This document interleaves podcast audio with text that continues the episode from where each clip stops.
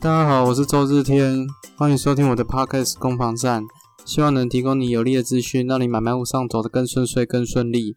最近昨天打了这个第三季的疫苗，我前两季打的是 A Z 啊，这一次打的是 B N T，我觉得全身真的是超酸痛的，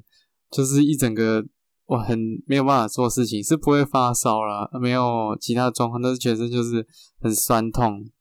那如果声音听起来比较没有精神，也请大家见谅啊。那只是说最近我觉得也有看到一些好消好消息啊，就是有看到说好像有可能这个国外回来会不用再关十四天啊，就是隔离十四天哦。那为什么对我来讲是好消息呢？因为我的另外一半我太太从事的是国外旅游的业务，所以如果可以回国不要隔离的话，我觉得其实真的对旅游业帮助也很大了。既然疫情这样子受到管控哦，我我其实自己最近在看这个房市的状况啊，有可能会去管控的一个方向啊。那等一下我们房新闻也会也会提到，金管会最近又出手了，啊，又出手，这不知道是第几次出手了。那不知道这次出手的成效会怎么样？我们等一下会讨论到。那也因为最近这个房市状况很火热，所以自售的案例啊，那遇到一些不好的事情。我们等下谈到一个屏东的自售的透天，他遇到一些鸟事啊，至于遇到什么鸟事，我等一下也会跟大家做分享。那除此之外，最近还有一个趋势就是，呃，小宅当道啦，因为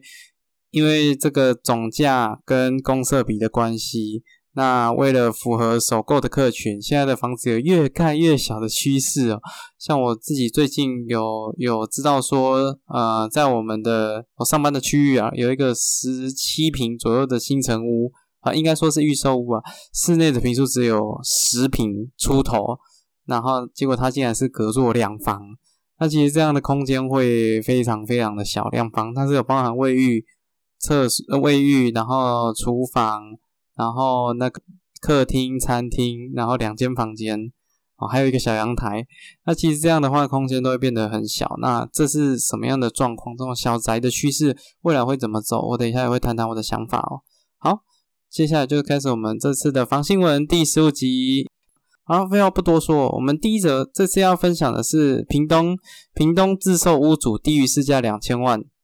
然后房仲叫他赶快下架。啊，这是一个五九一的一个案件啊，有一个屋主在屏东的潮州四维路有卖一个案件，大概总价一千一百八十万，然后是一个四应该是四层楼的透天。那因为他有挂自售，然后他有泼在五九一上面，然后发生了什么事情？打给他最多的不是买家哦，也不是屋主，打给他最多的是房仲人员。他给他多到什么程度？我后来我有仔细去查，这个案件还在，各位可以查查看。屏东潮州一千一百八十万，多到说哦，这个屋主啊，他竟然直接在他的照片写说，呃，屋主自售，若有中介盗图哦，这如果有中介用这张图，那就是盗图。呃，为什么会有这个这个状况？因为其实你泼在五九以上的自售啊，我讲真的，大概有。九成都会是中介打给你，因为因为中介的工作除了销售案件以外，另外一个就是开发案件。那会认为自售的屋主其实会比较好沟通啊，其其实自售屋主也不见得比较好沟通啊，因为他们就会想说，哎，这个案件可能总价比较低，然后或应该说它低于周遭的市价了，所以呃，就是很积极的去开发它。那我我不知道这个新闻的真实状况是怎么样，会不会是？这个屋主在做自己的广告行销啊，也是一种可能性，要博眼球嘛。那他托带的平台是一个是抱怨公社，这种类似爆料公社的那种 FB 社团。那我我今天想讲的是说，其实因为现在是房市很好啊，其实很多自售的的状况哦，一直都有产生。那问题是自售遇到什么问题？就打给你的真的很多很多都是中介，真的九成都是中介。身为一个自售的屋主，你你要不要跟中介合作？我觉得这个是可以讨论的。你给中介合作，你跟中介合作，你还是可以自己卖啊，啊，只是可能客源就会被瓜分掉。可是换个角度，你自售又有九成的客户都是中介，只有那一层的客户是买方，而且那一层的客户里面又真正是准买方，可能又又只剩一层。所以其实这件事情我觉得蛮为难的啊。所以我我这一块我不讨论，但是我要讨论的是。这个房仲的这样的行为是恰不恰当？因为像这个案例里面呢，就是那个中介业者有拿他的照片直接刊登在他们自己的网络上，拿那个屋主的照片就说这间是他们接的，然后可以帮他谈。那其实这样就这样就有违法行为了，因为根据不动产经纪业管理条例里面第二十一条就有规定到说，如果没有委托关系的话，是不能做广告与行销的。所以在这个前提之下，如果中介盗用你的图片，然后去在其他的平台去做销售的行为，其实你是可以跟当地的地震机关或者是消保官去投诉哦，去申诉他。那他的根据这个条例的二十九条有讲到，可以罚六到三十万。呃，如果今天遇到这样的事情，记得把时间哦、画面全部截取下来，然后告诉他你给我下架。哈，如果他屡劝不听的话，那就送他一张六到三十万的的这个罚款哦。他应该会比较学会尊重自售的屋主啦。我我的建议是这样。那而且在实物上面确实有这种状况，我曾经有一个客户就遇到说，他的案件明明是要卖两千一百万，结果后来那个委托一个叉叉房屋弄得不开心，那个叉叉房屋啊就想说，好啊，五五九一坡的那个费用广告费也也已经出去了，坡一个案件好像五五百五百块六百块吧。那如果你用什么黄金曝光，就是五九一会有一些方案让你的可以广告更前面。如果你用的是那种比较高阶的方案，可能要一千五哦，一千六。然后后来在这个情况下，他就觉得钱都出去了，可是没有得到应有的效益，一气之下，他就把案件改成一千四百万。屋主要卖两千一百万，他把这个案件改成一千四百万，然后去吸吸引其他的客户，然后打过去再说哦，那个案件已经卖掉了，然后去转借其他的。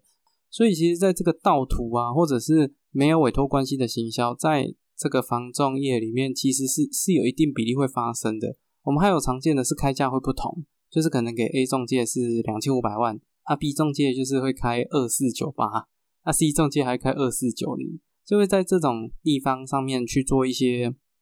我觉得是做一些小手脚了。那这样子其实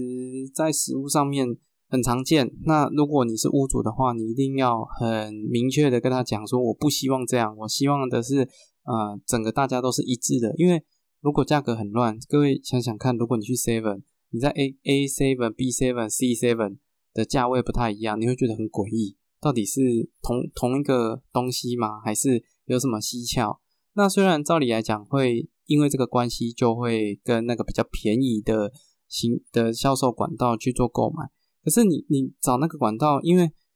中介委托房子出售啊，或屋主在出售不动产，其实心里都会有一个底价跟目标，所以在价位不同的情况下，这个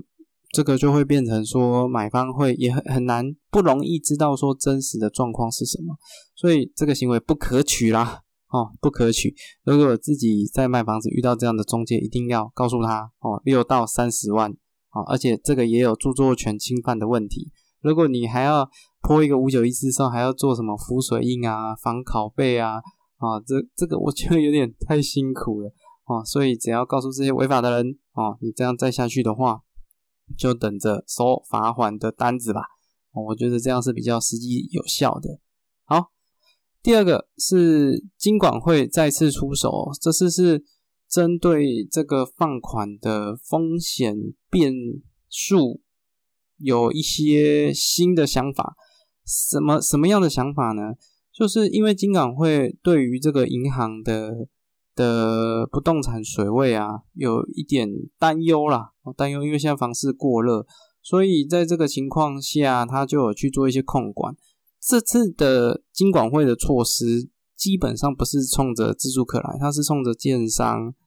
呃，去建商啊，跟这种买土地的。呃，这些客群哦去做一些管控啊，它里面像是如果是工业用地或商业用地，或者是这种收益的产品哦，收租啊，办公大楼，它把这个风险的把它拉高哦，那在贷款上面就会给予一个比较比较严谨的审查规格啊，因为他他们有一个算法。那会针对不同的产品，会去做不同的风险控管。简而言之，风险越高的放款啊，银行要准备的资金要越多哦。那反之哦就越低。那这一次这个金管会所去啊去去管控的对象，大部分都是刚刚有提到的这些不是住宅的产品，它还有包括法人购买不动产或者是第三房哦，商业用地哦这些等等的，还有土建龙哦这些对象哦去做这个风险的往上调啊，那能达到多少的成效？嗯，不是这么的确定，因为。金管会对于这些对象已经做过很多次的的这种贷款上面的限制啊，可能要再观察看看之后的走势怎么走。那可以很确定的是，最近啊，呃，如果有贷款的需求的话，真的真的要跟银行或者是房仲哦去确认看看，如果自己有本身的新转户啊，或者是有一些金流往来的熟悉的银行。请他帮你评估看看到底可以贷多少钱，因为像我自己本身在一线作业，也就是有遇到好几件，就是贷款的贷款，银行真的是越来越应该应该说房价拉得太高了，银行的建价追不上实际的成交价，然后导致说都有一些贷款的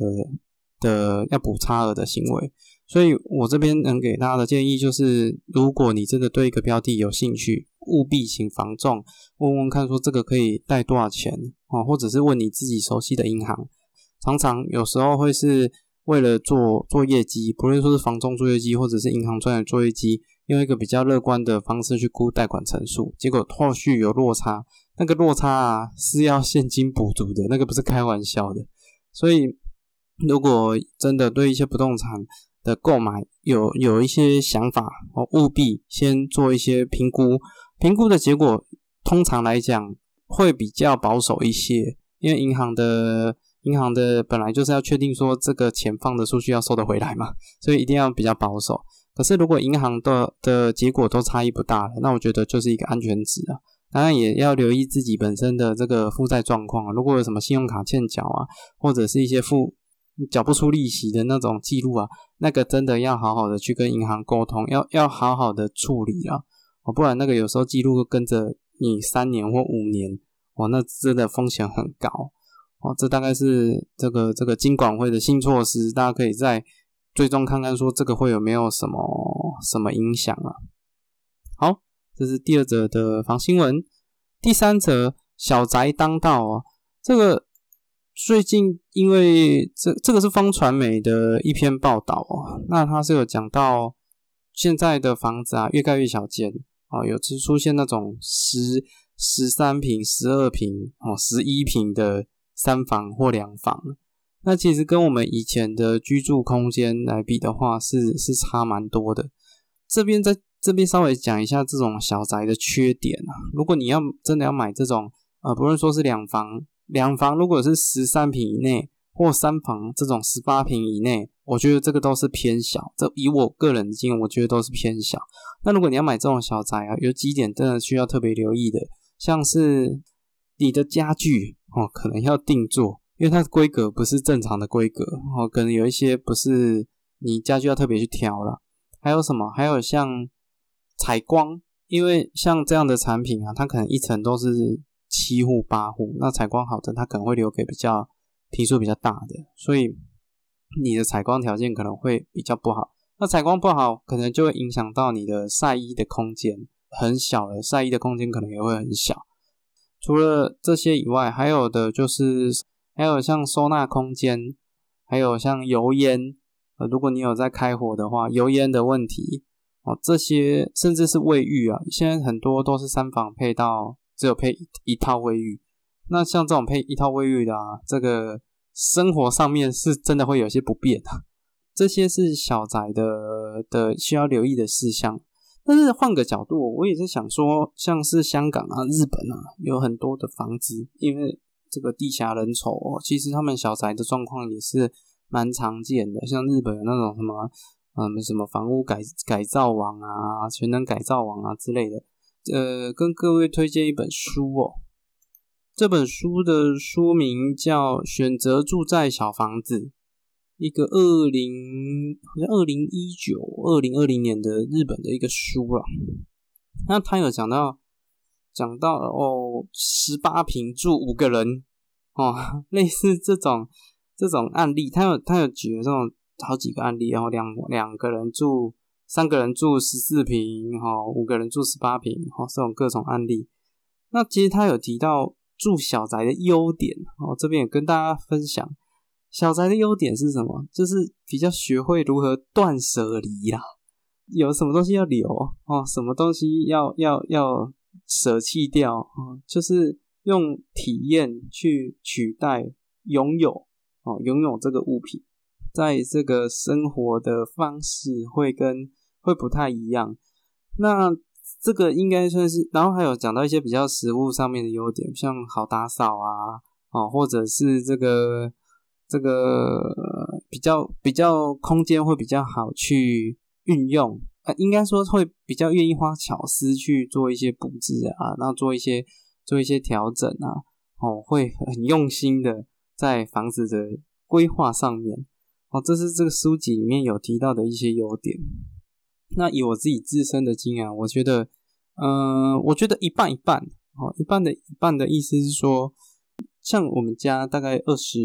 二十五、二十六平的三房。那一周大概要打扫二到三次，确实也因为空间如果比较大，你会放的东西就会比较多，哦，你会买一些东西去，甚至可能是一些不必要的东西，会会有一种囤积的状况。我觉得这可能是人的天性，就是如果看到一些空间，哦，你可能就会想去把它把它填满。